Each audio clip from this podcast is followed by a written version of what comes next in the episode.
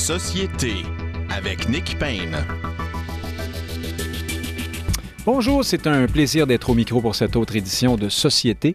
Euh, nous avons beaucoup de sujets à traiter aujourd'hui, bien sûr, dans l'actualité politique québécoise. Je vous annonce tout de suite, cependant, qu'en deuxième partie d'émission, euh, euh, Christian Rioux, correspondant du Devoir à Paris, sera avec nous pour faire un petit tour d'horizon en politique française et européenne de façon plus large. On sait que en Italie, notamment, tous les yeux sont rivés sur euh, ce qui arrivera de la future présidence de Mme euh, Giorgia Meloni, donc cette leader euh, qu'on dit d'extrême droite. On y revient tout à l'heure avec Christian Rio, mais discutons tout de suite d'actualité avec Frédéric Bérard et Frédéric Lapointe, qui est devant moi en studio. Bonjour Frédéric Lapointe. Bonjour.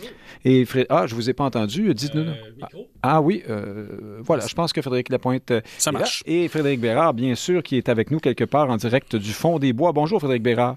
Salutations d'usage. Ah, du... ah, bon, parfait. Tant que c'est pas d'usure, on est correct. Euh, Mais vous la connaissez, celle-là, Nick, hein? euh, pardon? Vous la connaissez, cette histoire-là des salutations d'usage, hein? Euh, non, non, ni celle de... Non. Des... Non, allez-y donc. Alors, je vous la raconte, c'est Stephen Blaney, hein, quand il était ministre, euh, qui lisait les discours euh, préparés euh, pour lui par euh, ses rédacteurs, qui commençait tous ses discours par salutations d'usage. Et, et- et il les complétait en disant Seule la locution prononcée fait foi. Voyons. Je peux toujours croire au début, mais à la fin aussi, vraiment, là, il a, il a fait ça plusieurs fois. C'est quand même le gars qui euh, félicitait hein, les euh, parents euh, et amis euh, de victimes euh, qui revenaient, de soldats canadiens qui revenaient, on s'en souvient, dans certains sacs en plastique. Ah, Alors, il faut quand même pas trop lui en demander. C'est moins drôle. Mais ce que vous nous racontez sur les salutations d'usage, c'est un peu comme un comédien qui dirait, euh, qui lancerait dans un Molière, euh, mon cher ami, puis ensuite qui dit, se tasse légèrement vers la droite pour laisser rentrer euh, la personne. hein. Autrement dit, il lisait les consignes qu'il y avait sur le... C'est assez, assez Un extraordinaire. conformisme exagéré. Bonjour, mes cantanges, l'air éberlué. Alors, bref, euh, allons-y tout de suite, parlons de politique euh, québécoise. Ce ne sont pas les sujets qui manquent. Je commence comme ça par la question euh, énergétique. Alors, bien sûr, nous attendons la formation officielle du Conseil des ministres, mais là, il y a Sophie Brochu, la PDG d'Hydro-Québec, qui se jette dans l'arène d'une certaine façon. Madame Brochu, dans une sorte de... Alors, le journal La Presse parle d'ultimatum, dit essentiellement que si elle n'est pas d'accord avec euh, des changements qui pourraient survenir dans la politique énergétique euh, du Québec, elle pourrait démissionner. Elle est favorable à des projets qui sont moins énergivores, bien sûr, et contre des projets qui seraient davantage énergivores, parce que là, euh, on parle beaucoup à Québec de, projets de développement économique qui vont euh, avoir, qui vont nécessiter de gros blocs de mégawatts et qui vont par conséquent demander euh, qu'on augmente la, production d'électricité, mais qu'on continue de vendre de l'électricité pas chère pour ces, euh, grandes entreprises qui seraient bénéficiaires donc de, de ces euh, mégawatts. Frédéric Lapointe, je commence avec vous. À quoi on est, est-on en train d'assister? J'ajoute un détail ici, c'est que le ministre Fitzgibbon a déjà eu, semble-t-il, des rapports assez tendus avec Mme Brochu. Et là, on parle, euh, entre les branches et dans les corridors, d'un super ministre de l'économie qui aurait des pouvoirs élargis, qui pourrait justement jouer dans la, la question de la politique énergétique. Et ce ministre pourrait être M. Fitzgibbon. Oui, alors, le gouvernement du Québec est important dans la société québécoise. hein.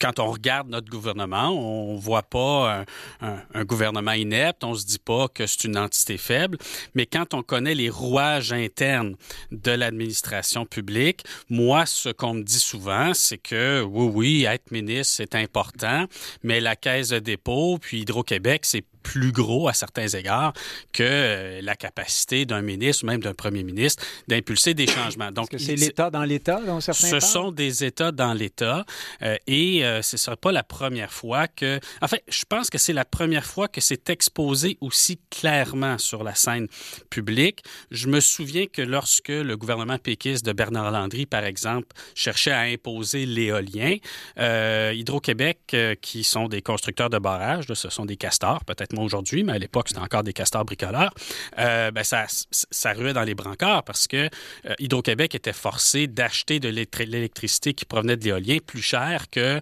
ce qu'elle pouvait développer elle-même par ailleurs. Hydro-Québec a déjà été forcé également d'avoir des contrats d'approvisionnement avec des centrales au gaz ou des centrales au mazout qui sont des machines à imprimer de l'argent pour des intérêts privés. Donc, dernier point, Hydro-Québec n'a pas non plus été de façon exhaustive examinée par la commission Charbonneau, alors que plusieurs euh, euh, ont, émis l'hypothèse que euh, si on regardait du côté d'Hydro-Québec pour ce qui est du favoritisme ou de divers contrats sans appel d'offres à des amis du pouvoir, on pourrait trouver par ailleurs beaucoup de choses. Donc, il y a là l'exercice non seulement d'une politique économique, c'est un instrument de politique économique extrêmement important, mais c'est peut-être aussi le lieu de plusieurs trafics d'influence et que le gouvernement de François Legault veuille nommer un gars comme Fitzgibbon super ministre de l'économie pour pouvoir, c'est ce qui est prétendu, en tout cas c'est ce que la réaction de Mme Brochu laisse entendre, contrôler ce qui se passe à Hydro-Québec. Ben ouais, il y a, peut-être une petite discussion en public à avoir sur le sujet et on remercie Mme Brochu d'avoir un peu révélé le poteau rose. Frédéric Bérard, est-ce que... Euh, ben, et je précise qu'on parle d'aluminerie beaucoup hein, dans les projets là, euh, qui sont en cause, des agrandissements par exemple. Euh, d'aluminerie euh, existante. Frédéric Bérard, est-ce que Sophie Brochu va gagner son bras de fer? Est-ce que appelleriez-vous ça un bras de fer ou une sorte de, d'attaque préventive? Ou, euh, parce que ça sort un peu de... Pour le profane, on est un peu surpris de, cette sortie. Qu'est-ce que vous en pensez? À vous dire à quel point j'adore Sophie Brochu depuis, quoi, 36 heures. je suis un peu indifférent. je, la connais un, très, très minimalement, comme tout le monde mais quelle sortie spectaculaire. Ça, franchement, ça prend un certain courage. Et pour la première fois, Nick, on a enfin une opposition qui provient un peu de l'interne, un petit peu comme le disait Frédéric, l'État dans l'État, en quelque sorte.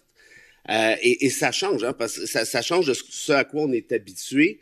Euh, c'est-à-dire que évidemment qu'il y a des oppositions qui viennent de, des, oppositions qui viennent de la société civile, des partis d'opposition et ainsi de suite. Mais là, qu'il y a quelqu'un à la tête d'une société d'État, donc contrôlée en partie théoriquement parlant du moins, par le gouvernement du Québec, qui dit là, ça suffit, qui oppose une vision qui est diamétralement opposée à celle des caquistes et qui est franchement est la bonne.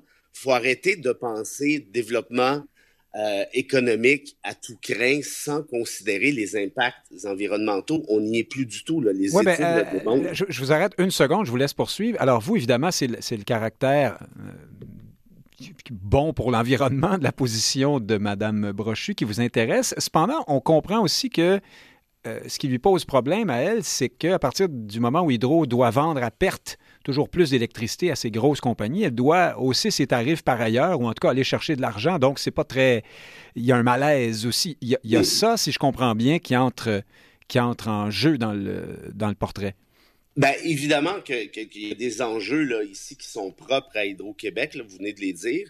Mais, mais au-delà de ça, c'est quand la dernière fois que, qu'une présidente, qu'un président d'une société d'État québécoise ou euh, encore à Ottawa a d'une sortie publique comme celle-là, frontale, disant si vous continuez dans cette voie-là, moi je démissionne, lancer un ultimatum à un gouvernement qui vient d'être élu quoi, il y a dix jours après. Et on s'entend bien là, qu'Hydro-Québec, c'est quand même pas une bénérie non plus. Alors, si jamais Fitzgibbon, d'ailleurs, ça, c'est quand même assez rigolo. Hein, si ce gars-là devient le super ministre de la super économie, là, imaginez les conflits d'intérêts déjà, déjà, euh, euh, qui sont déjà en cause, imaginez-les euh, nécessairement euh, galvaudé. mais vous savez pas, ça sera peut-être Nathalie Roy aussi ou euh, Caroline Proux, je je sais pas. Non, je fais des blagues, mais, eh, mais là, ce que vous dites, Frédéric Bérard pose, soulève une question. Est-ce que une personne, aussi populaire soit-elle, et elle l'est, hein, Madame Brochu, elle a un, intéressant capital de sympathie. C'est pas une grande vedette, mais c'est quelqu'un qu'on respecte et qui est respecté dans son domaine et dans son milieu. Est-ce que jusqu'où peut-elle aller comme non élue dans ce, bras de fer, dans cette, euh, ce pouvoir qu'elle s'arroge en quelque sorte ou, qu'elle cherche à conserver, là, selon le point de vue qu'on adopte. Euh, parce que l'actionnaire d'Hydro, c'est toujours bien le gouvernement du Québec. Et en dernière instance, n'est-il pas normal que ce soit lui euh, qui décide? Mais, mais, oui, mais justement, de là le courage de la sortie en question. Et n'importe quel employé peut dire à ses supérieurs si vous en allez dans telle direction, je démissionne. Pas interdit de le faire. C'est dangereux. Mhm. Euh, c'est un bras de fer que tu peux perdre et si tu le perds, ben, tu perds ta job. Donc, dans ce cas-ci, que Brochu, j'imagine qu'elle a calculé ses affaires parce que politiquement parlant, vous l'avez dit, elle a, elle jouit d'un certain capital de sympathie. Et surtout sur la question environnementale, moi, je, je, reviens à ça parce que c'est ça qui est important ici. Là, le reste, à la limite, je m'en fous un peu. Mais la question environnementale doit prendre le dessus. Et ce gouvernement-là, on le sait, c'est un petit gouvernement du Plessis qui s'en fiche, mais totalement de l'environnement. Dans son programme de 2018, le mot n'y était même pas. Or, d'avoir quelqu'un de l'interne qui dit Moi, je suis prêt à mettre ma job en jeu. Et là, c'est pas une job à 102 000 par année. Là. Euh, on, parle, on parle bien d'une job d'Hydro-Québec qui doit être dans les 800-900 000 très facilement, sans compter bonus ici et ça. Donc, que cette dame-là aille de l'avant, mette son point sur la table d'entrée de jeu avec un nouveau gouvernement qui vient de débarquer pour un, gouvernement qui vient de débarquer pour un nouveau mandat. Franchement, moi, non seulement je dis chapeau, mais il y a peut-être d'autres président, présidente qui devrait s'inspirer de la sortie. Frédéric Lapointe, ça vous a fait réagir, ça? Oui, simplement que Mme Brochu euh, tire sûrement un salaire honorable à Hydro-Québec, mais euh, par rapport à l'argent qu'elle a pu faire dans le domaine de la vente euh, de gaz, hein, elle était à Gaz Métro, qui s'appelle maintenant Énergie, hein, si mon souvenir est bon. Bien ben, je, je, pense, je pense que c'est pas ça qui va l'empêcher de dormir. Par ailleurs, ben, je dis ça, je dis rien. parlant de job bénévole, il y a peut-être la job de présidente ou de chef du Parti libéral du Québec qui va se libérer bientôt. Donc, hein, je, dis ça, je dis rien. Si jamais on a euh, des coïncidences et des astres qui s'alignent, ben peut-être, euh, mes chers auditeurs, vous l'aurez entendu ici pour la première fois. Ben oui, on verra pour la suite. C'est pas bête, ça, à moins que ce soit. Euh, en tout cas, ce ne sera pas Safia Nolin, elle, c'est déjà au, chez Québec solidaire. Sinon, il y a peut-être Fadi, Fadi Daguerre. non, mais je reviens tout à l'heure Le salaire de Sophie Brochu, 615 320 Ah, quand même. Avant, quand même. Les, avant les bonus. Oui, ça vous intéresse? Vous pourriez-vous prendre le relais après? Ah non, non, moi, je, plus, il y a plus de risques que j'entre dans les ordres plutôt qu'à Hydro-Québec. Mais en terminant sur ce sujet-là, Frédéric Lapointe, est-ce que, euh, en dernière instance, est-il correct que euh, le gouvernement décide néanmoins, de sa politique énergétique en, dépit de ce que peut penser le patron d'Hydro-Québec? Il est correct qu'il y ait des frictions et qu'en raison des frictions, la population soit informée euh, des, euh, des, arbitrages euh, en cours. Mais en définitive, si le Québec s'est doté de sociétés d'État, c'est pour être capable de mener une politique économique autonome, autonome par rapport à des empires, autonomes par rapport à des corporations étrangères, autonomes par rapport aux banques, et oui, autonomes par rapport euh, à, euh, aux apparatchiks qui peuvent constituer des lieux de pouvoir euh, en son sein. je donnerai un exemple qui n'est pas celui d'Hydro-Québec pour l'heure, mais celui de la Caisse de dépôt. J'ai dit souvent en ondes ici que dans le dossier du REM, avec la Caisse de dépôt, nous étions en train de nous autocoloniser hein, en mm-hmm. donnant à la Caisse de dépôt, qui est une entité que l'on contrôle de façon fort relative, des pouvoirs étendus de taxation ou d'évasion fiscale, ben euh, la propriété de chemin de fer, et que cette caisse de dépôt, qui en principe est censée nous libérer, pourrait très bien nous enfermer en vendant tous ses intérêts à des étrangers et devenir davantage l'acteur de notre asservissement plutôt que de notre libération. Il en va de même d'Hydro-Québec, je nous pense. A fait, en tout cas, une belle rangée de, de, pylônes en béton armé euh, pour les générations à venir. Oui, exact. Avec des contrats euh, qui attachent là, les sociétés de transport pour 99 ans renouvelable, hein, s'il vous mhm. plaît. Donc, euh, je ne donne pas non plus à Hydro-Québec euh, tout, un, chèque en blanc. Je pense que... Mais dans ce cas-ci, vous trouvez que c'est le jeu... Euh, je, suis, je suis content que ce débat, que ce conflit prenne sa place en public et que les motifs euh, en soient exposés. Euh, je pense qu'il faut, je suis toujours un apôtre de la diversité en politique, mais je suis aussi un apôtre de la, ce qu'on pourrait appeler là, la, la, vigilance ou les lanceurs d'alerte. Alors, à l'occasion, les lanceurs d'alerte sont des PDG de sociétés d'État. Ma foi, ben tant mieux. Frédéric Vérard, une autre nouvelle qui a dû vous faire plaisir cette semaine, et donc votre, par, par conséquent, il y a un héros pour vous dans cette nouvelle-là, peut-être, c'est le gouvernement du Québec qui euh, du moins le ministère des Transports, qui envisage euh, une forme ou une autre de taxation sur les grosses cylindrées, les divers types de véhicules plus énergivores. Euh, évidemment, tout le monde a sursauté en disant bon ben Monsieur Legault qui se moquait de Québec solidaire et de ses taxes oranges sur les Toyota Camry pendant la campagne électorale veut finalement faire exactement la même chose. Bon là on a appris par la voix de, de Chantal Brochu que il s'agit surtout. Euh, Chantal Brochu, Chantal Rouleau, je me, suis mêlé dans mes. Voilà, dans mes personnes. Donc, euh, Chantal Rouleau, ministre, euh, enfin, responsable de Montréal, est-elle ministre? On le saura, on le verra bientôt. Mais donc, de, la bouche de Mme Rouleau, on apprend en fait que le ministère fait des, des modèles, des prévisions, parce qu'on commence à réaliser que sur 10, 15, 20, 30 ans, l'auto électrique va remplacer l'auto à essence et on va se trouver en manque de revenus sur les taxes à, à la pompe. Alors, où est le, vrai, quel est le vrai du faux dans tout ça? Est-ce que François Legault s'est vraiment moqué de nous pendant la campagne ou est-ce qu'on amplifie une nouvelle qui est un peu qui va un peu de, soi? C'est-à-dire qu'il faut bien que le ministère euh, des Transports et aussi euh, le, Trésor hein, se préoccupe de comment on va euh, combler le manque à gagner.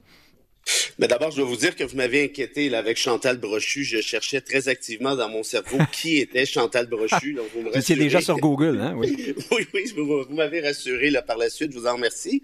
Euh, ben, ça, ceci dit, ça, me ça ne me surprend pas tant que ça parce que j'ai des amis qui ont travaillé au gouvernement CACIS qui me disaient souvent et qui me disent encore récemment, et ce gouvernement-là, d'un point de vue communication, va dire un truc, mais bien souvent, il fait différemment à l'interne. Par exemple, sur Clignote à droite, euh, mais va plus à gauche, comme dirait Éric oui, Duhem. Hein? Et, habituellement, c'est tout à fait l'inverse. Hein, on s'entend bien. Les, les, les, euh, les partis clignotent, clignotent, clignotent pardon, à gauche et tournent à droite. Euh, par exemple, les seuils d'immigration, il y en a, il y en a un sacré paquet euh, d'immigrants qui sont débarqués l'année passée, beaucoup plus que ce que la CAC nous avait annoncé et ce que la CAC nous avait promis. Euh, Monsieur Legault dit que c'est à cause de la pandémie, hein, mais... Oui, c'est ça, oui, sûrement. mais pour le reste, donc, est-ce qu'on on a tapoché sur Québec solidaire parce que ça faisait notre affaire, évidemment. Est-ce qu'on a ridiculisé les propositions, les taxes oranges de Québec solidaire parce que ça faisait notre affaire, évidemment? Est-ce qu'on a rejoué dans le film « Asseoir, on fait peur au monde » en disant « Ta Toyota Camry, ça va te coûter un bras c'est Nadeau Dubois qui est premier ministre », évidemment. Mais en catimini, de manière subrettisse, est-ce qu'ils agissent différemment? Si l'information euh, en question est véridique, ben faut croire encore une fois là euh, que les bobines, les bobines ne suivent pas les bottines ou l'inverse. Ah, les bobines, vous m'avez fait peur. J'étais déjà en train de chercher bobines sur Google aussi. Les bobines. Brochu. oui, c'est ça, exactement. Les bobines de Mme Brochu.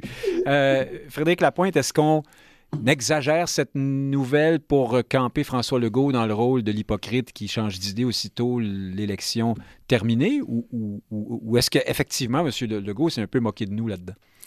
Euh, non, non, je pense qu'il faut examiner l'ensemble des sources de revenus du gouvernement, mais ce que ça devrait nous amener comme attitude ou comme comportement, c'est d'être extrêmement prudent avec les baisses d'impôts avec les baisses de TVQ, parce qu'il y a des sources de revenus qui vont disparaître. Euh, la taxe sur l'essence, euh, si mon souvenir est bon, ça fait longtemps que je n'ai pas étudié le budget du Québec en détail, mais ça doit être pas loin d'un milliard et demi de dollars par année qui va s'éteindre de façon récurrente. Et tant qu'à pointer du doigt des sources de revenus qu'on pourrait qualifier d'immorales du gouvernement, il y en a une autre qui a pris un coup, puis c'est tous les revenus associés aux jeux de hasard. L'Auto-Québec fait moins de profit qu'elle en a déjà fait, et c'est une maudite bonne idée. Hein. S'ils pouvaient faire zéro profit, on serait tous contents. La mafia aussi. Euh, oui, ben, ça veut dire que les comportements des gens auront changé. Mais oui, effectivement, il y a toutes sortes de raisons pour lesquelles l'État s'occupe lui-même de sources de revenus euh, immorales, mais ça ne veut pas dire qu'il faut pour autant en être dépendant.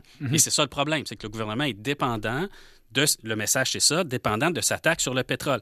Comment on devient indépendant de la taxe sur le pétrole et par ailleurs indépendant de la péréquation et des transferts fédéraux, hein, il y a d'autres sources immorales de revenus, si vous voulez mon avis, ben, c'est maintenant un niveau d'imposition suffisant pour assumer nos responsabilités. Puis vous m'entendrez jamais dire à ce micro ou à tous les autres qu'il faut baisser les impôts et se mettre dans le trouble et devenir dépendant de l'étranger, des sources de revenus immorales ou encore d'Ottawa. Donc, qu'on se pose la question comment on veut financer nos services publics, moi je réponds, gardons les impôts où ils sont là, on va être capable de tout payer, puis on n'aura pas besoin de la taxe sur l'essence.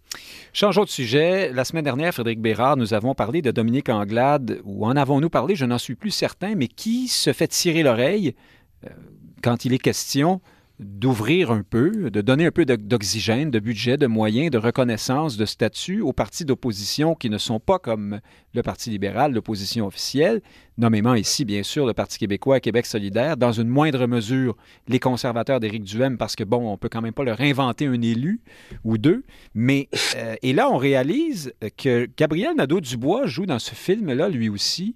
Il a donc déclaré cette semaine que il s'attend à ce que Dominique Anglade fasse des aménagements, accepte certains aménagements au profit de Québec solidaire mais pas nécessairement pour le Parti québécois, parce que eux, ben, qu'est-ce que vous voulez, ils ont seulement trois élus.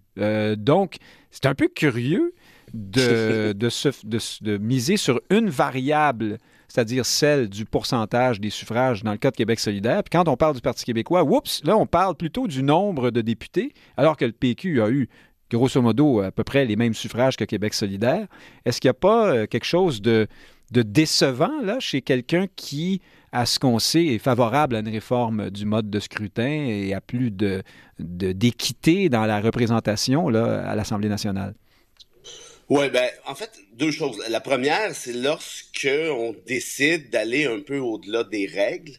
Euh, c'est-à-dire, on va vous accommoder, on devrait vous accommoder, on devrait s'accommoder, on devrait se faire auto-accommoder, indépendamment de ce qui a été déterminé. Évidemment qu'on entre par définition dans l'arbitraire. Et c'est là que ça devient difficile parce que tout le monde tire un peu sur son côté, sur son bord de la couverture. Anglade dit bah j'ai pas à le faire, les règles ne prévoient pas ça. Nadeau Dubois, oui vous devez le faire, mais juste pour nous. Euh, ça c'est la. Mais dans les deux cas, ça va ça va plus loin que ce à quoi on a été habitué ces dernières années. Euh, la, chose se faisait de façon assez naturelle là dans les euh, les derniers parlements. Et là, tout à coup, on se met à, comme ça, à chiquer la guenille. Ben, en fait, je pense que c'est Anglade qui a parti de balle. Et, là, il y a un sacré problème parce que on s'entend que la légitimité du PLQ actuellement, comme opposition officielle, compte tenu du suffrage obtenu, compte tenu du fait de la concentration de son vote dans, dans l'ouest de l'île, euh, il y a un problème de légitimité. Or, est-ce que ce parti-là peut maintenant décider justement de tirer sur son bord de la couverture? Je ne crois pas, mais est-ce que c'est de la petite politique? Évidemment, est-ce que c'est de la petite politique qui tape sur les nerfs des gens, je pense que oui. Et la deuxième, chose que j'allais dire, c'est justement ceci. Le contraste avec Saint-Pierre Plamondon et la campagne électorale qu'il a menée. Certains diront qu'il n'avait rien à perdre, mais il a quand même établi un certain paradigme, celui de la courtoisie, celui d'une certaine hauteur, disons ça comme ça, d'une certaine diplomatie. Bref, ceci fait en sorte, je pense, de, présenter un contrepoids intéressant tout ce que les gens détestent la politique et ce qui a provoqué, évidemment, partiellement, le décrochage de trop de citoyens puis trop de citoyennes.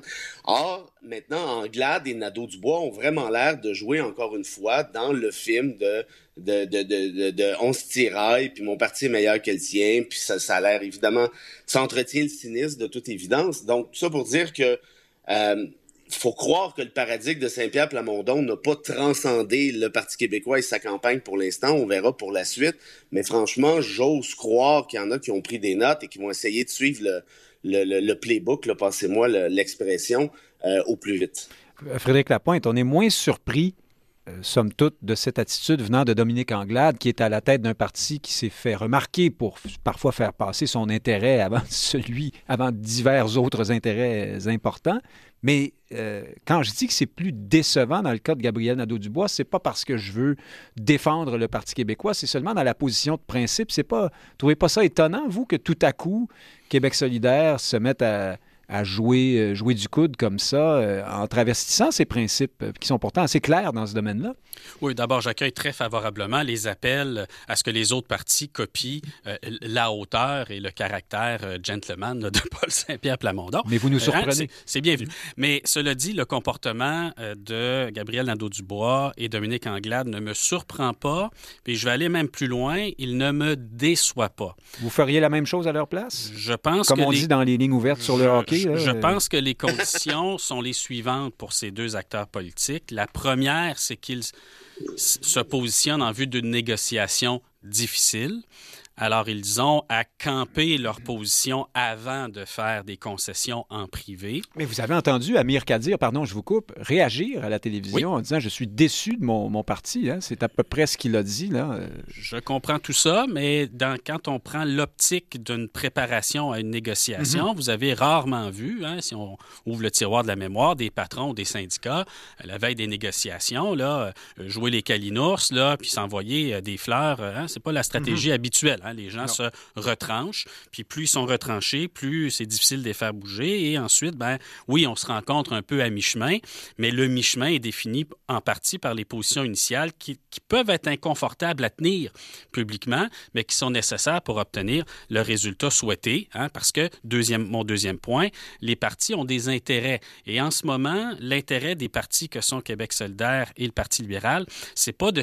À, faire, à donner un peu d'espace euh, aux ben, autres ben, partis. c'est ça. Hein. A priori, c'est pas, c'est pas, pas, ça leur business. Je le hein. précise pour nos auditeurs. Je précise aussi que on parle de tout ça parce que ça va pas de soi. C'est pas dans le règlement. Si on se fie sur le règlement de l'Assemblée nationale, ben, il n'y a plus personne qui existe à part les libéraux et la CAQ euh, dans l'état actuel des choses. Donc, donc, il y ait même cette discussion est en soi un progrès et un bon signe pour euh, la, gestion des affaires politiques à l'Assemblée nationale. Mais donc, si Dominique Anglade et euh, Gabriel Nadeau-Dubois ne s'adressent pas aux électeurs, parce que l'élection est dans quatre ans, moins dix jours, c'est loin, ils s'adressent à leurs propres partisans aussi. Parce que comme leader, face à leurs partisans qui lèchent leurs plaies, et ils lèchent leurs plaies face à la CAQ qui a gagné, mais ils lèchent leur plaie aussi face au Parti québécois qui les a empêchés de faire mieux dans cette campagne. Donc, je crois qu'il serait difficile pour ces deux leaders d'apparaître trop généreux en public avec le Parti québécois, mais je suis convaincu que euh, dans une négociation derrière des portes closes, tout ça va se régler à la satisfaction de tous. Un autre sujet dont on a brièvement parlé la semaine dernière, mais c'est revenu dans l'actualité, Paul Saint-Pierre Plamondon, chef du Parti québécois, faisait une sortie euh, publique, une conférence de presse, je crois, lundi dernier, pour expliquer ses motifs, euh, les motifs de son refus de prêter serment au roi d'Angleterre. Il a même publié la lettre qu'il a fait parvenir au directeur du, alors corrigez-moi, du protocole ou je ne sais trop, la personne qui s'occupe des serments d'allégeance à, l'Assemblée nationale. le secrétaire général de l'Assemblée nationale. Quelque chose comme ça, voilà. Et euh, essentiellement, Frédéric Bérard, Saint-Pierre Plamondon fait valoir que c'est l'Assemblée nationale qui prend ce genre de décision, là, de, dire si quelqu'un doit siéger ou non et prêter serment euh, ou non, et euh, qu'il y a une sorte de, de, vide quant à savoir si euh, il, y a des, conséquences réelles à ce qu'on ne prête pas serment selon la Constitution canadienne et les, et précédents qu'on a sous les yeux. Enfin, bref, est-ce que vous trouvez que Saint-Pierre Plamondon, Frédéric Bérard, joue euh, un jeu dangereux en regard, de l'état de droit, par exemple, comme certains l'ont dit. Euh, d'une part, et d'autre part, trouvez-vous néanmoins que sa, sa position est habile euh, ou non du strict point de vue politique? Là? Ben, écoutez, un politicien qui joue avec l'état de droit, je vais vous dire, franchement, moi, ça fait dix ans que je m'obsède de la question, puis Saint-Pierre Plamondon s'inscrirait dans une sur une très très longue liste et ce ne serait pas le plus grave accro. Euh, de toute façon, il a demandé à l'Assemblée nationale de statuer. Moi, contrairement à Benoît Pelletier qui nous dit nous sommes dans un vide juridique. Je ne sais pas si Pelletier a regardé la loi constitutionnelle de 1867. Mais il n'est pas seul à dire ça, hein? il faut, faut, le dire. Ben, euh, pour avoir écouté beaucoup de constitutionnalistes, tout le monde est un peu entre deux, entre deux ben, là-dessus. Ben, je suis pas d'accord parce qu'on parle de privilèges parlementaires. Privilège parlementaire, ça va tant et aussi longtemps que la Constitution écrite est muette. Or, l'article 128 de la loi constitutionnelle de 1867 vous dit très clairement... Euh, attendez, euh, euh, expliquez-nous mieux. on parle de privilèges parlementaires, de, quelle façon, dans quel contexte? En fait, ce que je veux dire, c'est que quand, quand la, Constitution écrite est muette, on peut laisser... certains privilèges qui, qui, vont, qui seront créés en fait par les assemblées législatives pertinentes. En d'autres termes, euh, privilège dans l'optique où les tribunaux ne pourront pas intervenir. L'Assemblée euh, nationale pourrait, par exemple, agir de manière X, Y, Z sans qu'il y ait de contrôle judiciaire. Tout ceci est, par exemple, euh, expulser des médias de l'enceinte parlementaire. Ça, c'est possible. Encore faut-il qu'il y ait un mutisme de la Constitution écrite. Or, l'article 128 vous dit, si vous voulez siéger à Ottawa, si vous voulez siéger dans une assemblée législative provinciale, vous devez prêter serment à la reine au roi. Ben, ça veut dire que ça dit en anglais, euh, les personnes shall, S-H-A-L-L, prêter serment. C'est pas vous devez, c'est vous le ferez ou vous le. Enfin, c'est cette formule polie. C'est pas exactement une directive, euh, comment dire. Euh, quand on la lit en anglais, ça n'a pas l'air d'un ordre non plus. Ben, je, vais, je vais reculer un peu dans le temps. En Québec solidaire, euh, au même temps, avant ça, euh, le Parti québécois de René Lévesque. Ben, en 70, hein, oui. ouais, mais je vois pas ce qui a changé dans la loi constitutionnelle de 1867 en 1970 et 2020. Non, ce qui aurait changé, c'est l'interprétation qu'on en a fait à l'Assemblée nationale. Ah, non, ben, ouais, en tout cas. Ben, supposons que ça change, là, parce qu'on ne sait pas encore. Peut-être que Paul Saint-Pierre Plamondon va se faire dire, lui aussi, d'aller dans les banquettes euh, ben, des ben, spectateurs. Il ne faudrait pas oublier qu'en 2018, les députés de Québec solidaire avaient fait la même promesse, c'est-à-dire de ne pas prêter euh, allégeance euh, à la reine. Or, l'Assemblée nationale a statué, avis juridique en main, que le règlement est clair, que la Constitution est claire et qu'ils devaient prêter serment, ce qu'ils ont fait en catimini, on s'en souvient. Je vois pas trop qu'est-ce qui a changé depuis 2018, euh, mais tout ça pour vous dire quoi? Moi, je suis d'accord avec l'espèce de bravade de Saint-Pierre Plamondon, parce que tout ceci, on s'entend, c'est absolument farfelu, c'est c'est désuet, c'est tout ce que vous voulez. Ben, alors, il a des arguments. Hein. Il dit je, ne peux pas servir deux maîtres à la fois, le, peuple québécois d'une part et le souverain euh, d'Angleterre ou du Royaume-Uni d'autre euh. part. Et il, ajoute il, est arrivé dans l'histoire que ces intérêts-là ne soient pas convergents, que, que prêter euh, une allégeance totale au au Royaume-Uni, par exemple, au roi d'Angleterre, qui, est, aussi le roi du Canada, euh, allait en contradiction avec euh, l'allégeance au peuple du Québec. On pense au rapatriement de la, Constitution, par exemple. c'est son propos. Hein? Ça mériterait une émission spéciale, mais disons que tout le, le, le, spectacle... Notre émission est toujours spéciale parce que, parce que vous êtes là, Frédéric Béra. Spéciale dans l'optique d'extraordinaire, mais vous allez me dire que votre émission est extraordinaire aussi et vous n'auriez pas tort. Or, ce que j'essaie de dire avec, là, avec ça, c'est tout simplement ceci, c'est que le spectacle auquel se livre Saint-Pierre Plamondon est actuellement est absolument bénéfique pour lui, de toute évidence. Je crois que sur le principe, il a raison. Je suis pas sûr pour l'ensemble des arguments. Je pense qu'il y a beaucoup de, on a créé certaines dichotomies ici là, euh, mais bon, on s'en fiche un peu, c'est pas si grave. Reste que par contre, moi, quand je vois sur les médias sociaux en disant ah, Saint-Pierre Plamondon, c'est un gars de conviction. Regardez, là, il fait ce qu'il dit. Un instant là, Québec solidaire aussi avait dit ça. La réalité, c'est que si Saint-Pierre Plamondon veut démontrer qu'il a des convictions, ben il les démontrera au moment où l'Assemblée nationale dira c'est de valeur. Si tu veux siéger puis avoir ton chèque il faut que tu prêtes serment. Ben, ça, il va vous décevoir hein, parce qu'il l'a déjà dit en entrevue pendant la campagne qu'en dernière instance, sa responsabilité est de siéger parce que les gens se sont déplacés, ils ont voté pour lui. Euh, on pourrait ajouter, ça coûte de l'argent faire une élection. Bon, euh, Alors, je vais, juste, je, vais, je vais juste compléter en disant ceci. Quand on parle à ce moment-ci de conviction, moi, moi, je vois pas en quoi, parce que franchement, ça ne lui coûte absolument rien de faire ce qu'il fait là. Au contraire, c'est plutôt excessivement payant. C'est vrai, Frédéric Lapointe, que ça coûte pas cher en ce moment quand vous êtes trois députés, que la reine d'Angleterre vient de, décéder et que c'est un roi pas mal moins euh, populaire qui lui, qui lui succède. Et euh, bref, il y a comme un concours de circonstances qui fait que c'est particulièrement facile à ce moment-ci. Si, par exemple, il y avait 42 euh, députés euh, péquistes, ça fait beaucoup de monde à, beaucoup de monde à convaincre de risquer son chèque de paix et son siège à l'Assemblée nationale. Et ça fait, comment dire, ça placerait les autorités de l'Assemblée nationale euh, dans une position beaucoup plus délicate, difficile, là, d'avoir à décider qu'un un si fort contingent euh, prête ou ne prête pas serment, par exemple. Dans ce cas-ci, tout ça semble plus léger d'une certaine façon. Oui. Euh, Frédéric Barrard a, probablement raison de dire que sur un plan strictement constitutionnel ou des, ou des, ou des conventions, des habitudes, peu de choses ont changé. mais ce qui a clairement changé, c'est qu'on est face à un timing extraordinaire.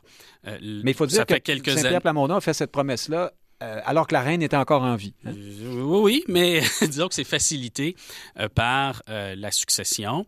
par la succession amène la royauté britannique à l'avant-plan dans les médias. Et ça fait quelques décennies, j'ose dire, où les gens se disent, ben, ouais, la monarchie, on va probablement remettre ça en question lorsque la reine va décéder. Hein. On a entendu ça à plusieurs reprises. Maintenant, le timing, c'est bien, mais pour que ça réussisse, il y a d'autres conditions euh, à réunir. Et je suis d'accord avec, euh, Frédéric qui dit que euh, cette opération est, est, tout bénéfice politique euh, pour Paul Saint-Pierre Plamondon et le Parti québécois. D'ailleurs, euh, pour que l'opération réussisse, peut-être faudra-t-il partager le butin. Peut-être faudra-t-il que d'autres acteurs politiques puissent voir leur intérêt euh, à participer à, cette, à cette opération, à cette contestation, à cette fronde. Et enfin, C'est-à-dire que si ça devait fonctionner pour Paul Saint-Pierre Plamondon, il y a méchant paquet de monde qui vont se trouver un peu nono de ne pas Ben, avoir voilà. essayé avant. Oui, Ben euh, voilà, donc euh, il faut, euh, j'ose pas prononcer le mot coalition, là, mais disons, il faut, que, il faut partager le butin politique de l'éventuel succès de cette opération, parce qu'au final, on va avoir besoin d'un certain consensus de l'Assemblée nationale pour que ça se produise, à moins que les fonctionnaires de l'Assemblée nationale donnent raison à Paul Saint-Pierre Plamondon. À la fin, le juge, enfin, un juge intermédiaire, là, la cour d'appel de cette affaire-là, me semble être l'Assemblée nationale au euh, qui euh, peut admettre en son sein quelqu'un euh, en vertu des règles qu'elle se donne, et bien malin qui dir- dira à Ottawa, je vais envoyer la GRC fermer l'Assemblée nationale parce que le roi n'a pas reçu son serment. On rentre dans la politique fiction, mais ce que je veux dire par là, c'est que à la fin de la journée, il faut que ça atterrisse quelque part. Il faut que ça atterrisse à l'Assemblée nationale et il faut qu'un maximum de gens à l'Assemblée nationale jugent que c'est aussi dans leur intérêt politique de suivre Paul Saint-Pierre Plamondon. En terminant sur ce sujet, Frédéric Bérard, est-ce que, d'après vous, dans la population, on- il y a une adhésion à ce que fait euh, Paul Saint-Pierre Plamondon ou est-ce qu'on trouve que euh, c'est quelqu'un qui s'accroche sur une question symbolique euh, et qui serait temps de passer à autre chose? Ben, il y a quand même une majorité de Québécois qui souhaitent l'abolition de la monarchie. Donc, si s'ils sont cohérents le moindrement, je pense qu'on pourrait commencer par ça, c'est-à-dire cesser de, de prêter euh, serment. Euh, maintenant, est-ce que la population, euh, de manière générale, est toujours absolument cohérente? Peut-être pas non plus. Et je sais aussi qu'il y a plusieurs personnes qui disent, peut-être pas nécessairement à tort, que ce sont un peu des niaiseries. On n'a pas le temps de niaiser avec ça. Il y a, Ah, d'autres il y a des faire, chroniqueurs qui ont parlé d'enfantillage, hein? Mais, Ouais, mais ça, ça. Michel Serrougier a fait Ça, j'ai été déçu de lui un peu, en quelque sorte, parce que je pense pas qu'on puisse qualifier ça d'enfantillage. Si on s'intéresse au droit constitutionnel et à la politique constitutionnelle, puis c'est le cas de Michel, euh, en temps normal, je pense pas qu'on puisse qualifier ça de, de, de conneries ou d'enfantillage, comme, vous comme il l'a dit lui-même. Ceci dit, il a le droit à son opinion, évidemment. Mais pour le reste, pour répondre à votre question, euh, Est-ce que Plamondon va vraiment gagner des points au, au sens global du terme au-delà des indépendantistes avec ceci? Il est permis d'en douter, mais est-ce qu'il fait plaisir à sa base militante, à celle qui a voté pour lui aussi? Je pense que oui, ça c'est assez évident. Pour le reste, il faudra voir, parce que si évidemment l'Assemblée nationale répond ce qu'elle a répondu à Québec solidaire en 2018 en disant il faut que tu prêtes serment, puis il décide de le prêter, puis s'en va s'asseoir, ben là, on va s'entendre pour dire que ça ne sera pas été un, un énorme coup d'éclat au-delà là, de- du, du petit spectacle auquel euh, on, on assiste présentement. Alors, c'est à suivre, Frédéric euh, Lapointe, vice-président du Mouvement national des Québécois. Exact, exact. Frédéric Bérard, vous êtes sans doute vice-président de quelque chose, vous aussi, mais en tout cas... Ben euh, non, même non, pas. toujours pas. Non, Euh, vous êtes euh, Électron libre. essayé, cet auteur. Vous nous raconterez la semaine prochaine votre, vos péripéties. Vous deviez aller en reportage à l'étranger. Vous êtes euh, revenu chez vous, presque manu militari. Euh, Ça nous intéresse. On en parle la semaine prochaine, si vous voulez bien. Avec plaisir. Ah, au plaisir. Dans un instant, chers auditeurs, nous discutons avec Christian Rioux, correspondant du Journal Le Devoir à Paris. À tout de suite. Ah, ben je pense qu'il est déjà en ligne avec nous. Ah, ben oui. Eh oui. Ah, ben bonjour, Christian Rioux. J'y suis. Ben Voilà. oui, j'attendais. Quelle transition. Je, je pensais que je- je- le chef d'orchestre allait nous mettre euh, voilà, euh, cette, cette petite musique pour euh, Ah. vous accueillir en grande pompe. Ça fait quelques mois qu'on vous a parlé. Merci d'être avec nous. Oui. Vous étiez euh, à admirer vos émérocales, je crois. C'était le printemps quand on s'est parlé.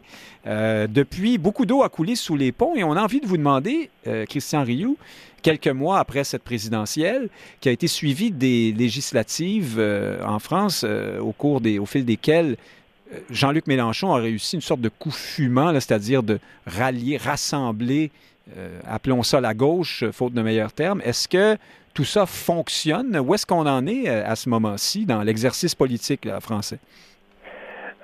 Écoutez, je vous dirais que euh, on, a, eu une présidentielle où le président n'a pas fait campagne ou pratiquement pas fait campagne et qui euh, a donné des résultats euh, meilleurs pour Marine Le Pen que, qu'à la précédente, mais une espèce de, réédition de la présidentielle d'avant. Par contre, on- il y a eu des législatives que personne n'attendait, mais qui ont donné pour une première fois sans que parce que bon le scrutin présidentiel en France n'est pas un scrutin proportionnel, mais a donné une, une, ass- assemblée presque proportionnelle, ce dont, ce dont rêvent les Québécois, semble-t-il, ces, ces jours-ci.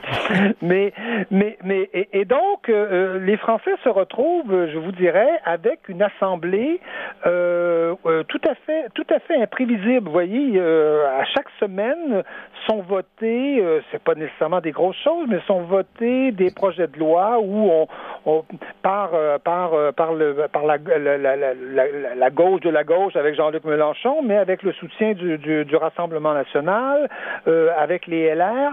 Et donc, c'est une assemblée qui est, qui est d'abord très intéressante. Il y a des débats très, très animés, souvent même qui, qui, qui débordent largement, et euh, qui, euh, et qui, euh, qui joue son rôle. Qui fonctionne. Et, et les Français n'étaient pas habitués d'avoir une, une, Assemblée nationale qui fonctionnait. Ils avaient une Assemblée nationale où le d'où le, la principale opposition, qui est quand même depuis un certain nombre d'années le Rassemblement national, d'où le Rassemblement national était exclu. Aujourd'hui, avec 89 euh, députés, le Rassemblement, le Rassemblement national est très présent, mais toutes les autres oppositions sont, sont aussi présentes, et donc c'est, je vous dirais, c'est le c'est la nouveauté de d'une certaine façon de cet automne, une assemblée qui euh, qui fonctionne, du moins où il y a des où il y a des débats et même souvent des projets de loi euh, votés à l'encontre de ce que veut le, gouvernement. Et je dirais que même dans la majorité présidentielle, euh, il y a une, espèce de vent de liberté qui souffle et on voit des gens comme François Bayrou, comme comme comme comme l'ancien l'ancien premier ministre, maire du Havre, qui, qui, qui, tout à coup ne vote peut-être plus tout à fait avec le président et qui en tout cas qui font entendre leur voix. Donc euh, je je vous dirais que c'est la nouveauté de cette rentrée euh, parlementaire. Alors êtes-vous si je vous comprends bien, vous nous dites que c'est une sorte de, laboratoire d'exercice de, démonstration de ce que ça aurait été avec une proportionnelle d'une certaine façon, c'est-à-dire que les gens font des arbitrages, négocient, trouvent des terrains d'entente et euh, font fonctionner le Parlement et adoptent des lois. Absolument, absolument, c'est ce qui c'est ce qui se passe. Le, le, le résultat euh, est pas exactement proportionnel, mais tout le monde est représenté. Euh, vous voyez dans, dans, dans cette euh, dans cette assemblée à peu près euh, de manière à peu près à peu près équitable. Et ça, les Français n'avaient pas connu ça depuis des années. Hein, la, fameuse le, fameux plafond de verre du, du Rassemblement national ou du Front national auparavant, qui faisait que le, Rassemblement national avait à peu près à peu près, je vous dirais 4, 5, 6 députés dans une assemblée euh, de, de, de, de 400, euh, de 400 élus. Là. Donc, euh, voilà. Et, tout à coup, on a, on a une assemblée qui, où, il y a des débats, en tout cas, et où s'expriment du moins les contradictions qu'on a dans, la société. Et ça, sans avoir, sans même avoir eu à réformer, à réformer le, scrutin, parce qu'ici aussi, il est question de réformer ce scrutin-là pour essayer d'introduire de, la proportionnelle. Là, elle est introduite toute seule. Eh bien, oui, c'est ça. Euh, là, vous nous avez parlé, vous nous dites que tout le monde est représenté, peu ou prou. Vous nous avez parlé des républicains, qui sont sans doute pas très nombreux, euh, du Rassemblement national, de, des divers partis de gauche. Euh, Qu'advient-il des gens qui ont voté pour Éric Zemmour, par exemple? Est-ce qu'il n'y a pas une absence là? Euh, oui. Alors, peut-être que ça voudrait dire que c'est pas tout à fait tout le monde quand même qui voilà, est représenté. Voilà. Là, là, là, il y a évidemment, euh, il y a évidemment une absence. Euh, Zemmour est quand même arrivé, euh, arrivé quatrième dans cette dans cette élection, ce qui était, ce qui est quand même très important. 7% des, des, voix, ça veut dire que ces frais ont été remboursés, hein, ce qui n'est pas le cas des socialistes, ce qui n'est pas le cas des, des Verts, et donc, et donc, et, ni d'ailleurs des, des, des républicains dans l'élection présidentielle à autour de 4 Donc euh, oui, effectivement, s'il si, fallait nommer un, absent à l'Assemblée, ce serait, euh, serait euh, celui-là. C'est comme un peu si Paul Saint-Pierre Plamondon n'était pas à l'Assemblée, par exemple, ou, ou, ou un, représentant de, Québec solidaire, par exemple. En effet, c'est peut-être ce qui arrivera la semaine prochaine si le, serment du roi l'empêche. Mais c'est une autre question.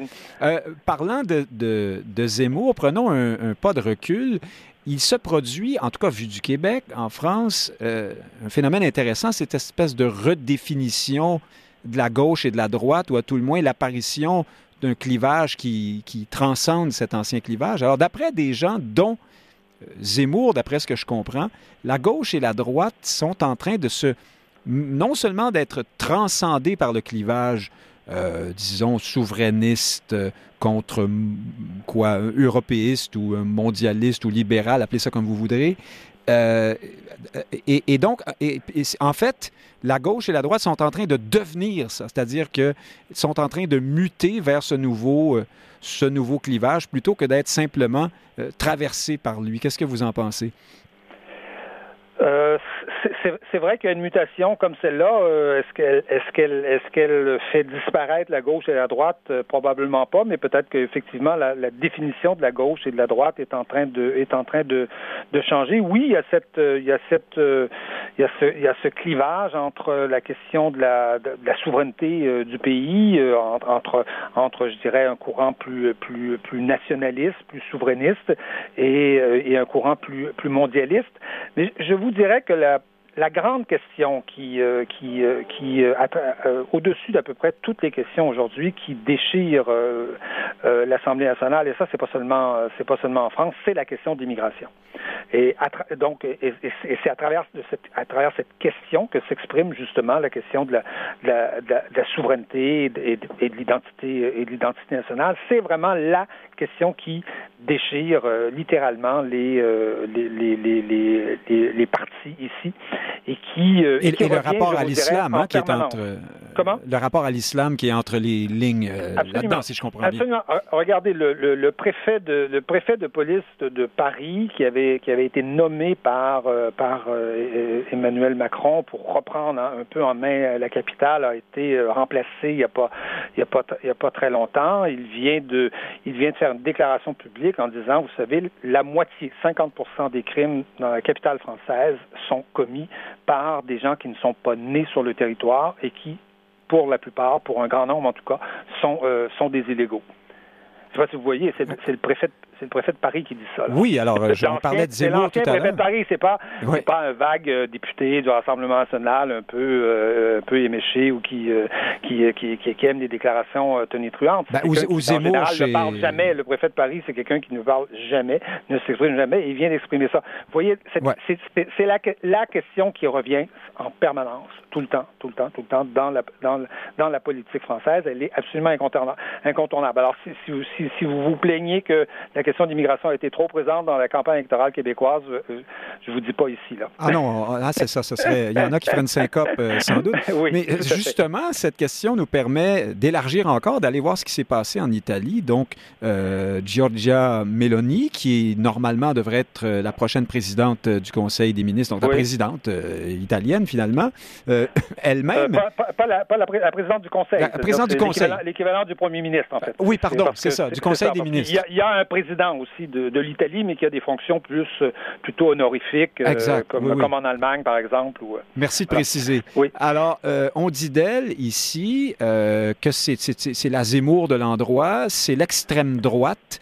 évidemment, de telles formules dans notre univers culturel et politique ici, ce sont des, à toute fin pratique des insultes. Hein. C'est-à-dire que c'est comme si on disait, ce sont les méchants qui ont gagné en Italie. Qu'en est-il exactement, Christian Rioux? Où euh, se situe exactement cette coalition de gouvernement euh, euh, donc en Italie? Est-ce que c'est vraiment ce qu'on peut appeler l'extrême droite et, de quoi, de quel bois se chauffe-t-on exactement là-bas? écoutez, moi, je, je, vous dirais que j'ai tendance à faire confiance aux médias locaux. aux médias aux médias italiens et les médias italiens parlent d'une coalition de centre droit. Ah bon? c'est pas, pas la même chose. La, déjà? la Repubblica, la Repubblica est un, qui, est un journal de gauche, grand quotidien de gauche euh, italien, parle d'une, dit que l'Italie va être dirigée par une coalition de centre droit. Euh, euh, parlant de Fratelli d'Italia, on parle généralement d'un parti nationaliste, un parti. Ça, c'est le parti de euh, Mme Mélanie. Mhm. Absolument, c'est ça, c'est son parti. On parle d'un parti souverainiste, conservateur. Certains iront jusqu'à dire ultra, ultra conservateur, mais toute, toute la phraséologie là, fasciste, ultra-fasciste, hyper-fasciste, néo-fasciste, euh, proto-fasciste, euh, qu'on entend dans la presse internationale, euh, en Italie, on n'entend pas ça. ce n'est pas ce qu'on ce n'est pas ce qu'on dit. La rupture de, de Madame Mélanie avec euh, avec le fascisme pour les Italiens, elle est consommée, elle est faite, elle s'est faite dans les années euh, dans les années 2000 à l'époque à l'époque du, du parti de Monsieur Fini qui, qui dirigeait le, parti précédent là, qui, qui, qui précédait euh, Fratelli d'Italia, dans lequel était Meloni. Elle c'est une femme qui a été ministre. Hein, elle, a, elle, a, elle, a, occupé des postes, des postes ministériels. Et donc, en Italie, on n'utilise pas cette, cette terminologie-là.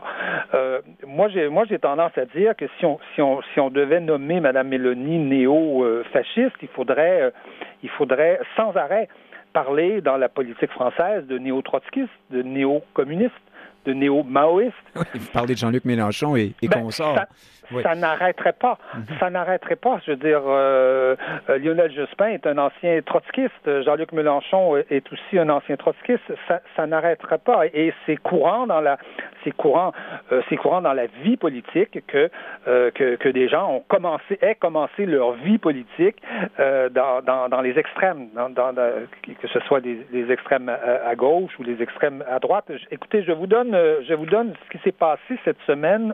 alors, vous nous parlez d'un deux poids, deux mesures hein, dans, la, couverture médiatique. Je, vous dis ce qui s'est passé cette semaine au Sénat italien. Le, le, le, le président du Sénat, c'est un monsieur qui s'appelle Ignacio de la, de la Russa, qui, euh, je, dois, je dois mal prononcer son, son nom, j'en suis, suis convaincu, qui est, est, du parti Alors, s'il est à l'écoute, euh, on s'excuse. Et, et, et c'est un personnage euh, extrêmement flamboyant, c'est un personnage qui a fait des déclarations radicales, extrêmes. C'est le fils d'un ancien, d'un ancien responsable fasciste euh, et il, le, le, le, le, Sénat s'est réuni cette semaine. Euh, la, la, la, plus vieille élue du Sénat, la plus vieille, le plus, vieux sénateur en fait, euh, qui, qui, est Madame Liliana Segré, a pris la parole, a rappelé qu'elle était une rescapée d'Auschwitz. Elle a expliqué que, que, que, que lorsqu'elle était enfant, elle avait dû arrêter l'école à cause des lois racistes de, de, de, l'Italie. Elle a expliqué tout ça. Elle a pris la parole parce que c'était la plus ancienne, donc euh, on a donné d'abord la parole à cette dame. Et, et, trois heures après, Ignacio Larussa est allé, est allé à la tribune pour lui rendre hommage, pour dire, pour dire, pour lui offrir un bouquet de, un bouquet de fleurs d'abord, et ensuite pour dire qu'il partageait tous les mots, tous les mots qu'avait, qu'avait prononcé Liliana Segré. Alors là, on, oui, oui, on, est dans, on est, on est quand même, alors, les, les, les, les étiquettes fascisantes, bon, qu'on parle d'extrême droite, c'est possible qu'on parle d'ultra-conservateur. Euh, mais j'ai lu quelque part. On peut en discuter, mais le, le terme fasciste ou néo-fasciste est en train de devenir un peu, un peu ridicule, je pense, concernant Fratelli d'Italia.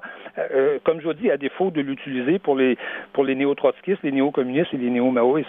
Bon, alors, Mme Mélanie euh, s'inscrit. Alors, elle, tient un discours très ferme à l'endroit ferme, c'est le moins qu'on puisse dire, je crois, à l'endroit de, de, l'islam ou des musulmans, en disant ici, il y a des crucifix, si vous voulez pas en voir, allez ailleurs. Bon, euh, elle s'inscrit en faux contre le, ce qu'elle appelle le lobby LGBT. Euh, elle, elle, affiche euh, elle s'affiche comme, comme, comme chrétienne, hein, si je ne m'abuse. Alors, on comprend. et a-t-elle des positions sur l'immigration, euh, comment dire, une réduction ou... Oui, oui, absolument. Elle a des positions très, très, euh, très carrées sur la question de l'immigration, mais il faut, il faut il faut euh, savoir ce que vit l'Italie en matière de en, en matière de, de, de réfugiés, hein, depuis euh, en fait de demandeurs de statut de réfugié depuis euh, depuis depuis maintenant au plus qu'une plus qu'une dizaine d'années. Hein. Oui, d'ailleurs, elle, elle, propose des mesures très dures là quant à la, aux migrants, je, je, crois, qui viennent oui du sud là, et, et l'aide qu'on envoie à ces bateaux là de migrants elle veut cesser. Bon, j'ai lu ou entendu qu'elle avait déjà, d'une façon ou d'une autre, montré une forme de sympathie pour Mussolini. Est-ce que c'est exact? Est-ce que c'est une surinterprétation? Non, c'est vrai. C'est tout à fait vrai. C'est-à-dire que, que euh, Mme Mélanie a, dans sa, dans sa tendre jeunesse, à 17 ans, euh, fait des déclarations en disant que Mussolini, grosso modo, était, avait été un bon, euh, un bon, un bon président elle, elle, elle, a fait ça. À l'époque, elle était dans un parti qui était l'héritier un peu du parti euh, du parti fasciste euh, italien, mais elle, elle a eu à 17 ans. Euh, je sais pas si vous, je sais pas ce que vous, vous déclariez vous à 17 ans. Moi, je voudrais pas. Ah non non, des, des, imbécilités. Moi, je voudrais pas qu'on me rappelle mes déclarations. à l'âge à l'âge de 17 ans. Mais bon, mais elle a eu l'occasion de revenir maintes et maintes fois sur cette question-là. Elle a fait à l'époque, et, c'est parce que vous savez, nous nous on découvre ça. Hein? On, découvre la politique italienne comme ça, un peu comme des néophytes. On s'aperçoit ah, ah étonnant, quelqu'un a fait des déclarations pro pro Mussolini. Mais ce débat-là en Italie, il s'est fait au début des années 2000. Il s'est fait avec avec avec Monsieur Fini qui dirigeait le, parti qui, a précédé Fratelli d'Italia. Lui a fait un voyage en, Israël, a, je vous dirais, a épuisé le sujet le, sujet et, a rompu radicalement, complètement avec, les racines, avec la tradition euh, fasciste de son, euh, parti et de, et, de, ses militants. Donc, euh, pour les Italiens, ce débat-là, il a été fait. Il a été, on, a envie de dire, c'est fini, comme dirait l'autre. Eh, oui, ce serait, le jeu de mots à, faire, mais, mais et, donc il est terminé. mais nous, on aborde ça, vous savez, la presse, c'est pas, pas surprenant que la presse internationale, qui n'a pas l'histoire de ce, de ce pays-là, qui n'a pas l'histoire politique de ce pays-là, arrive un peu en néophyte et, pensant que ce débat est actuel. Mais ce débat est terminé en Italie. C'est pour ça que les Italiens parlent d'une coalition de, centre-droit et d'un parti euh, qu'on peut qualifier effectivement de très conservateur euh, dans, certains domaines. Et ça, il n'y a pas d'hésitation. Et, Christian Rioux, euh, correspondant du Devoir à Paris, il nous reste un peu plus de deux minutes. Revenons, allons en Iran. Euh, évidemment, ces manifestations, ces femmes qui se dévoilent, qui pour protester, bien sûr, là, euh, suite à cette affaire, cette, jeune femme qui a été, euh, qui est finalement décédée après avoir été battue ou je ne sais trop maltraitée parce qu'elle, par la police des mœurs, parce qu'elle ne portait pas le voile correctement. J'espère que je ne caricature pas l'histoire. cette affaire-là, euh, marque justement, divise, exacerbe le clivage, le nouveau clivage, j'ai envie de dire, gauche-droite dans divers pays d'Europe. C'est pas si présent que ça au Québec, cette affaire-là. Comment euh, c'est vécu en France et peut-être en Italie? Là? Euh, j'imagine que Mme Mélanie en a parlé, que, que, que les Français débattent de ça aussi beaucoup. Oui, on, en a on en a débattu euh, en, France. Il y a eu il y a eu des manifestations, mais euh, ce qui est ce qui est très caractéristique sur le par rapport au soutien à l'Iran, c'est qu'on sent on sent un malaise dans toute une partie de la gauche et dans et à, en particulier dans ce qu'on pourrait appeler la gauche de la gauche, là, euh, justement. Que certains appellent islamo-gauchiste, j'imagine. Oui, dans, dans, le parti de Jean-Luc Mélenchon, où, on sent véritablement un malaise, euh, notamment sur la question du voile, parce que, bon, l'Iran euh, illustre assez manifestement combien, pour les femmes iraniennes du moins, le, le voile est un symbole politique et clairement le symbole de l'islamisme. Et, comment, comment dire que euh, euh, dans tous les pays euh, arabes, le, voile est le symbole politique de l'islamisme et que, comme par magie, il ne le serait pas chez nous. Et il ne serait pas en France, il ne le serait pas. Donc, donc il y a toute une partie de la gauche qui a défendu le voile. donc, qui marche un peu sur des œufs sur cette question-là, Qui marche absolument sur, sur, sur, des œufs. J'ai vu que, que monsieur que, que, le, que le porte-parole de, Québec solidaire parlait d'un combat pour la dignité des femmes, euh, les, les, les, femmes iraniennes. Et les, femmes iraniennes brûlent leur voile. Elles se coupent des mèches de cheveux et elles brûlent leur voile et elles risquent leur vie en faisant ça. Ben, en fait, Gabriel euh, Nadeau-Dubois parlait de la dignité des Iraniens hein, dans l'ensemble. Il allait même encore plus large. Euh, il nous faudra revenir sur ce sujet dans une autre émission, Christian mais, mais, mais, il y a visiblement un malaise à gauche, en tout cas dans une partie de la gauche, sur, sur, sur le soutien, dans le soutien à Alors, c'est donc vrai euh, chez vous aussi, euh, Absolument. Christian Rioux. Merci euh, de nous avoir fait ce tour d'horizon très bref, mais quand même très, très, très enrichissant. Merci beaucoup, Christian Rioux. Portez-vous bien. Merci beaucoup. Au à, Une prochaine. C'était Christian Rioux, correspondant du Devoir à Paris. Chers auditeurs, Nick Payne qui vous dit merci d'avoir été à l'écoute cette semaine. Bien sûr, merci à Xavier Gauvin à la mise en onde. Frédéric Lapointe et Frédéric Bérard, nos débatteurs habituels. Euh, merci par-dessus tout, encore une fois, à vous d'être si nombreux et fidèles à l'écoute. Et euh, je vous dis bonne semaine et à la semaine prochaine.